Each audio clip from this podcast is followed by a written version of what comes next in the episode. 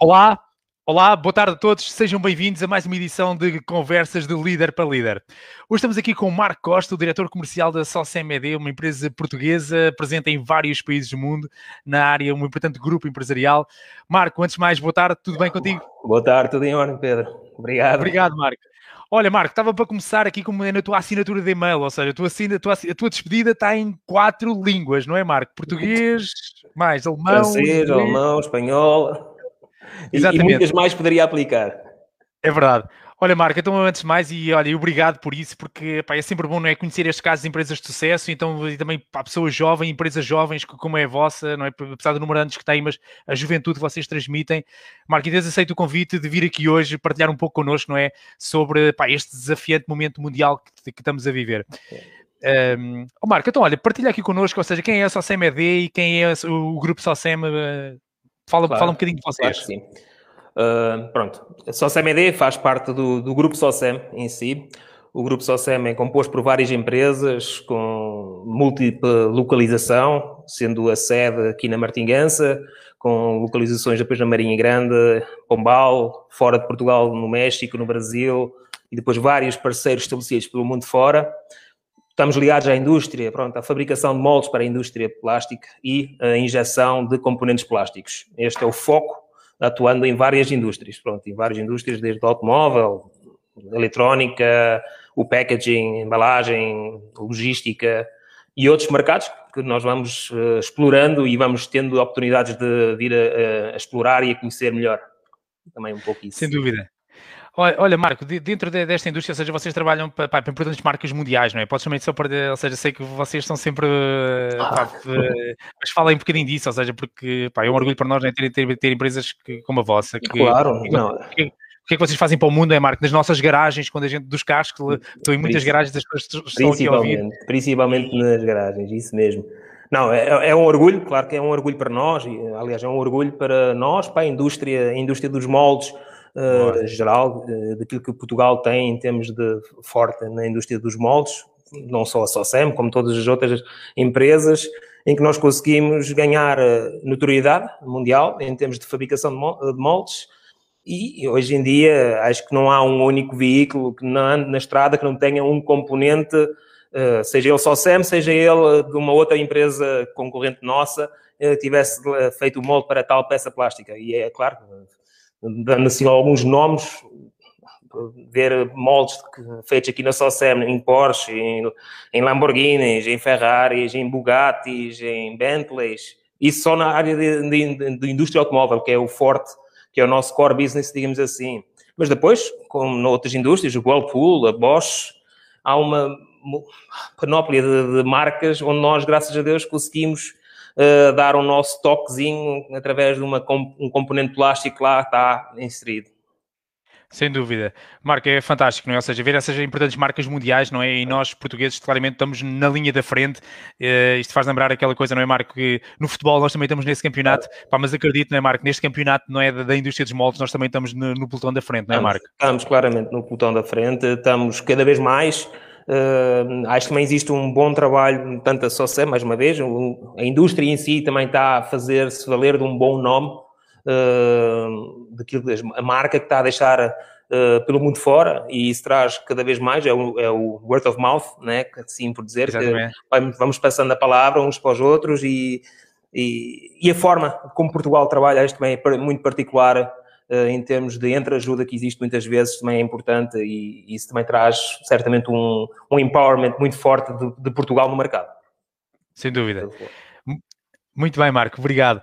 Olha, Marco, então agora passava daqui outra questão ao Marco. Olha, uh, sabemos que pá, estamos todos a viver hum, não é, esta situação mundial que está a atravessar. Tu lideras uma equipa também mundial, ou seja, não é, vocês trabalham para os quatro continentes, não é, Marco? E tu coordenas uma equipa comercial. Ó, oh, Marco, e como é que estás a viver isto tu e a tua equipa? Ou seja, que tu, como líder de uma equipa comercial, uh, Pá, vendo-nos aí esperança, Marco. Mas acaba por ser muito isso, Pedro. o foco, assim, tudo bem, lidero, lidero uma equipa, faço parte da equipa, pronto, eu não sou um líder, sou, sou mais um elemento dentro daquela equipa, tento, através do, do exemplo, dar também um bocadinho uh, algumas diretrizes e opiniões e sugestões de melhoria, seja onde for.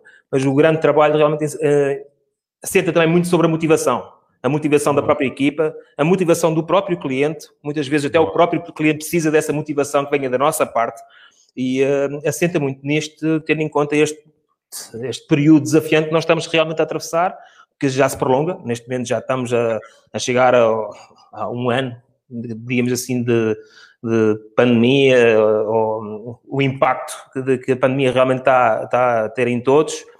E o desafio passa por uh, não deixar desmoralizar, não deixar uh, deixar, eh, digamos assim, o conformar com a ideia de que nós estamos a, a atravessar, é reinventar, uh, acaba por ser Boa. também muito reinventar, é descom descompor aquilo que nós temos neste momento como, como modelo de negócio, como modelo de, de comercial, estratégia comercial e ir procurando, através também com ajudas como já, já tivemos nós, com, com acesso em vendas, claro, ir procurando alternativas novas, soluções variadíssimas e usar um bocadinho aquilo que nos foi proibido neste momento, que no caso a SOSEM, sendo uma empresa muito presencial, normalmente, Bom. uma empresa SOSEM, ou a minha equipa comercial viaja o ano inteiro, estamos normalmente Bom, frente a frente com o cliente, isso foi-nos tirado, não é? Tivemos agora esse problema que nos tiraram esse, essa breve, esse, esse, esse, esse benefício que nós tínhamos, ao fim e ao cabo, muitas vezes comparado com muitas outras empresas, e é reinventar e agora usar claramente os, reuniões online, os meetings, os telefonemas cada vez mais e outras no, novas formas que certamente vão pouco a pouco chegando e vamos conhecendo e uh, aplicá-las da melhor forma possível. Pronto, será mesmo isso. Sem dúvida. Marco, eu gostei de dois, de dois detalhes que tu falaste, em especial, Marco. Um, eh, um detalhe foi esta, ou seja, motivar também o nosso cliente. Epá, espetacular, não é, Marco? Ou seja, porque vocês também trabalham para outras indústrias, não é, Marco? E vocês sentem essa preocupação, não é? O vosso cliente também não é um cliente final, se, portanto, fazemos parte de uma cadeia de valor, não é, Marco? Epá, espetacular, ou seja, mesmo tu como líder de uma equipa, fantástico, ou seja, uh, a, nossa equipa tem de estar bem, mas, uh, mas claro. a, tua, a, nossa, a, tua, equipa só funciona se houver clientes, e se o teu cliente também não estiver bem, não há equipa, não é, Marco? Não então, há é equipa, muito... não. É verdade, e eu eu sei que o nosso cliente, cliente tal e qual como nós, depende da indústria em si, de, de, de ativação da mesma e, e, fora a pandemia, mais uma vez ligando agora, falando um bocadinho mais na área da indústria automóvel, que é aquele core business que nós temos e que nos ocupa grande porcentagem do nosso negócio, é, está, fora a pandemia já havia a problemática da própria indústria automóvel, naquele conceito, elétrico, não elétrico, híbrido, não híbrido, e o que levou muitos projetos uh, a serem adiados, ao fim e ao cabo, houve muito, muita paragem, muito vai para frente e para trás, para frente e para trás, o que já causou, antes da pandemia, já causou um certo bah, estancamento ali em termos de decisões. E, é claro, o cliente já, já estava difícil, já, ele próprio já se sentia às vezes um bocadinho desmoralizado em contactar connosco, porque vou-te vou a dar trabalho, mas não sei se vai avançar, não vai avançar e ao fim e ao cabo aí cabe também um bocadinho sermos nós, pá, não te preocupes, estamos cá para te ajudar, se avançar, avançamos os dois, ótimo, e estamos cá, e se não avançar, pá, somos os dois que aguardamos e vamos nos adaptando um bocadinho à realidade que é e partilhamos um, um bocadinho aquela dor uh, uh, que é bom, não é? Ao fim e ao cabo, não, não deixar que a dor assenta só nele, partilhá-la e assumir um bocadinho também disso, que, que faz com que também a relação pessoal entre só Sam e o cliente seja, vá, ao fim e ao cabo, enaltecida e as pessoas agradecem muitas vezes essa, esse aliviamento que nós lhes damos também em termos de dor. É tão simples quanto isso. Isso, isso é aplicável a projetos que não arrancaram, como é aplicado a projetos ativos que nós temos em que volta e meia, e ninguém é perfeito, existe às vezes uma pequena dor que se sente, desde que nós assumimos essa dor com ele e dissemos, realmente, mas está, eu, nós estamos cá Acho que isso é que é o importante, é a relação pessoal e o desafio que nós temos, não com a pandemia só, mas é constante, é um desafio constante. Pedro, deixei-te ouvir.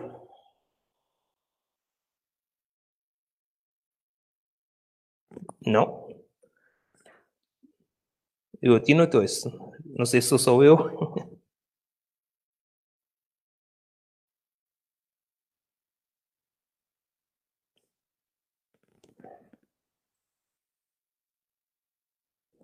Continuamos eu não a ouvir. Vejo, estou a ver se aqui o pessoal está a comentar se alguém diz que estão a ouvir ou não, que eu não estou a ouvir.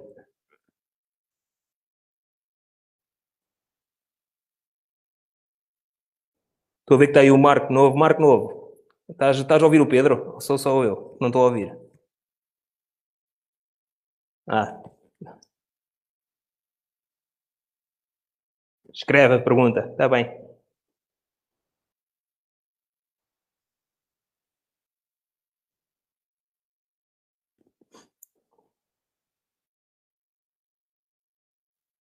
Ora aí, Pedro, mais um desafio, estás a ver? Um desafio do desenrascance aqui, em que o português é tão bom a desenrascar.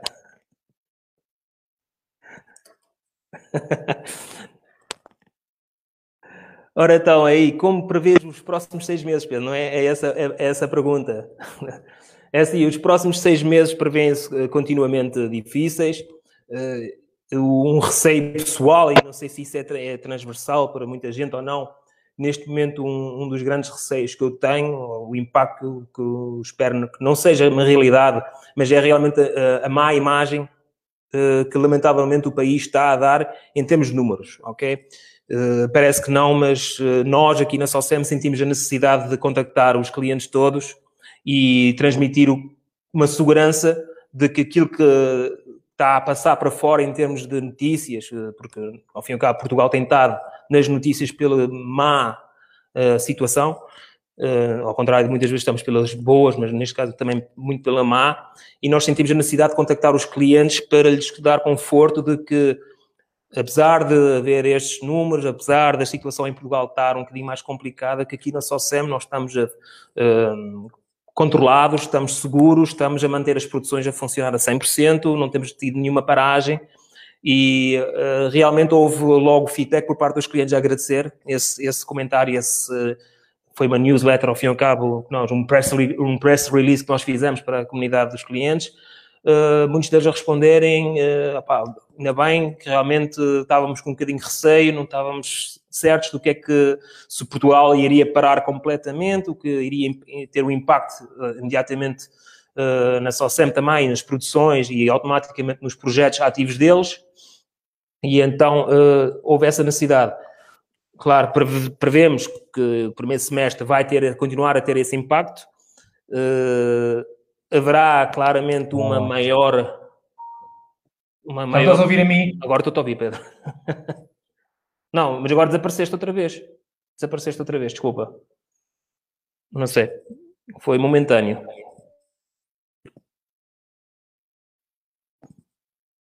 Estás Volta e meia, ouço uma, uma, uma palavra tua a sair. Oh, que mal, meu. Ok. Putz. Olá, Marco. Olá, estás-me a ouvir agora? Estou a ouvir. Boa. Marco, então olha, gostei desse detalhe que estavas a falar, ou seja, eh, essa abertura com os clientes, ou seja, estás a imaginar os próximos seis meses, mas igualmente, ou seja, a frontalidade que tu tiveste de, de informar os clientes e dar report de como é que está a acontecer a tua empresa, ou seja, uh, isso é aquela situação, não é Marco? Para ter parceiros para a vida há que ser franco com eles, não é Marco? Claramente, não vale, a pena, não vale a pena estar a esconder, não vale a pena estar a, a, a lubriar a realidade do que é que se está a passar no mercado ou não ou no, no país, que é, é, aquela velha história, mentira tem pernas curtas, tão simples quanto isso. Claro. E uh, sendo honestos, mesmo que sendo um bocadinho uh, frustrante às vezes a notícia, seja ela que for, acaba por ser sempre mais reconfortante para o cliente, que Sim. mostra também que nós, a SOCEM, neste caso, não se esconde atrás, atrás de falsas notícias, falsas esperanças. Existe Boa. claramente uma abertura, uma explicação clara daquilo que está a passar, tal e qual como nós fizemos, fazemos mensalmente um comunicado em termos de casos ativos ou não dentro da SOCEM. Uh, nós não, também não escondemos isso. Se houver um caso ou outro, nós uh, anunciamos que, que, existe um caso e tentamos explicar ao mesmo tempo, com o anúncio disso ou não, que existe um controle e que, o que é que está afetado ou não está afetado em termos de consequências com esse, com esse eventual caso que se tenha revelado cá dentro ou não. Muito bem. Olha, Marco, só agora para terminar, só gostava de terminar pá, com uma mensagem, porque pá, tu és uma pessoa tão jovem e já tens uma experiência, já tens tantas milhas, não é, Marco? De, de, pá, milhas e, e, pessoas que falaste em diferentes continentes e países do mundo. Marco, pá, durante esta realidade que tu já viveste como líder e desde o último ano, pá, Marco, há, mercados que também estão isto a sentir, mas há mercados que não estão a parar, ou seja, tu, tu mesmo olhando para parceiros teus, não é, Marco, clientes e fornecedores, ou seja, pá, o que é que tu sentes das pessoas que estão mais proativas no mundo para a gente também não estar aqui a chorar, a, olhar para o Correio da Manhã TV? É assim, o que, eu sinto é tal coisa. Eu acho que é, é, eu acho que já foi dito várias vezes, até por outros convidados já tiveste, que aproveitar, aproveitar o, uh, a modo baixa, maré baixa, para aprender, para, para aprender e para uh, reformular e, e, reaprender novas formas. E acho que é isso que, ao fim e ao cabo, nós temos que fazer, é aproveitar a calmaria que existe neste momento e aproveitar esse tempo útil, não, não considerá-lo como um tempo perdido, mas sim como um tempo útil, uma oportunidade que nos deram para assentar e, e repensar um bocadinho as estratégias que cada empresa possa ter desenvolvido há mercados tão ativos. Também é, é preciso ter noção, dar essa certeza. Há mercados tão ativos, há mercados que são tão grandes, tão grandes, tão grandes, que mesmo parando eles têm trabalho. A verdade é essa. E uh, a única coisa é que existe uma, uma maior concentração em termos de competitividade, é normal, é saudável, existe uma competitividade, existe menos trabalho para, para as mesmas empresas que estavam cá antes a trabalhar, e existe aqui, claro, um esforço, uma estratégia que a empresa tem neste momento averiguar se é ou não é viável para si, que é aquela, aquela velha história da estratégia de preço versus estratégia uh, de, de, marcar presença no cliente. Ao fim e ao cabo é um bocadinho isso e cada empresa terá a sua própria estratégia a curto prazo, porque uhum. a esperança é essa, que será uma estratégia a curto prazo. Bom. Que depois esperamos nós que isso volte e que o mercado anime e volte a ter outra vez uma certa estabilidade, digamos assim, mas uh, claro, Neste momento, aproveitem o tempo mais calmo para, para ganhar energias e para ganharem forças, digamos assim, para aquilo que lá vem. Sem dúvida. Marco, olha, obrigado, isto passou a voar. Uh, olha, Marco, quero-te agradecer, para grande obrigado, obrigado pelas tuas partilhas, não é? E acima de tudo, o que eu retenho aqui também, Marco, é olhando para vocês, que é um setor tão tecnológico, tu falares de estar próximo do cliente, a empatia, ou seja, a ligação humana, porque aparentemente posso olhar para uma indústria tão competitiva como a vossa e que tem investimentos tão avultados em tecnologia mas depois onde é que tu não é como responsável de uma equipa, como líder de uma equipa comercial, tu falas da empatia, estar próximo do cliente, ou seja, coisa que a tecnologia não faz, mas que o humano faz. Não, Marco, comenta só esta última frase para a gente fechar aqui em beleza, líder. Diverte aí. É assim, o... atrás, atrás de, um grande, de uma grande empresa está sempre uma grande pessoa. E a conquista passa por ter essa pessoa contigo. Ao fim e ao cabo será essa. É, é conquistar a pessoa, conquistando a pessoa que tu conquistas, conquistas o seu negócio também. Grande Marco. Ah. Marco, então vamos conquistar clientes, não é, Marco? Ainda dá para trabalhar em vários fusos horários agora, não dá, Marco? O que é que dá, tu fazer para trabalhar esta hora? Dá todos? Dá tudo. É assim, o telemóvel está 24 por 24, por isso nós estamos, nós estamos disponíveis para, para tudo. Nós acordamos, acordamos a trabalhar com, poderia, poderia dizer, com, com, o mercado asiático e, fechamos a trabalhar com o mercado norte, norte-americano. É, é um bocadinho essa a realidade. Yeah. Sem dúvida, meu. E parabéns por isso, né, Marco? Porque às vezes a gente pensa assim, ah, as minhas 8 horinhas de trabalho, né? as minhas, uh, na vossa indústria são as vossas 24 horas de trabalho, né? Porque, Marco, há sempre alguém do grupo só a trabalhar para alguém, não é, Marco? Em 24 Haverá horas do dia, não é? Haverá sempre, claro que sim. Não, não digo que não merecemos as férias quando elas vierem, mas merecemos também. Mas estamos cá, ao fim e ao cabo é isso. O, o telemóvel está cá e, e o grupo, só SEMA, as pessoas, pelo menos dentro do grupo que, que eu lidero, uh, estarão sempre disponíveis. Também é isso, um fio cabo que faz uma boa equipa, é, é, ter eu ter essa certeza que tenho as pessoas certas para me acompanharem no projeto. Fantástico, Marco, fantástico. Marco, olha, muito obrigado, um grande abraço a ti e a toda a tua equipa e vamos se divertir pelos quatro continentes, não é? Obrigado, eu, Pedro, aqui a equipa manda-te um grande abraço para ti e para a Catarina, tá bom? Então, obrigado, vá. obrigado. Olha, convido a todos vocês, portanto, amanhã voltamos a ter aqui uma convidada, vamos ter, amanhã vai ser a nossa primeira senhora, a primeira convidada, vai ser a Carla, Carla Ferreira, da empresa Fator H, uma empresa apaixonada por pessoas, por desenvolvimento humano. Quero-vos convidar a estar aqui amanhã às duas e meia da tarde. Igualmente, quero-vos convidar a conhecer a Academia do Líder 21. Para quem gosta de liderança de equipas, convido vocês a conhecer este programa, um programa completamente novo e inovador, que vamos agora iniciar muito em breve. Mas o mais importante é que é pormos em prática, ou seja, ouvirmos ideias que vocês já ouviram aqui hoje com o Marco, ouviram já nos dias anteriores com os convidados, coisas que vocês já faziam, coisas que vocês querem experimentar, coisas que vocês querem repetir, porque liderar é agir e agir dá resultados. Então vá, grande abraço a todos, até amanhã às duas e meia. Marco, obrigado mais uma vez e obrigado a todos vocês que estão online. Marco, obrigado, tchau. Tchau, obrigado. Obrigado.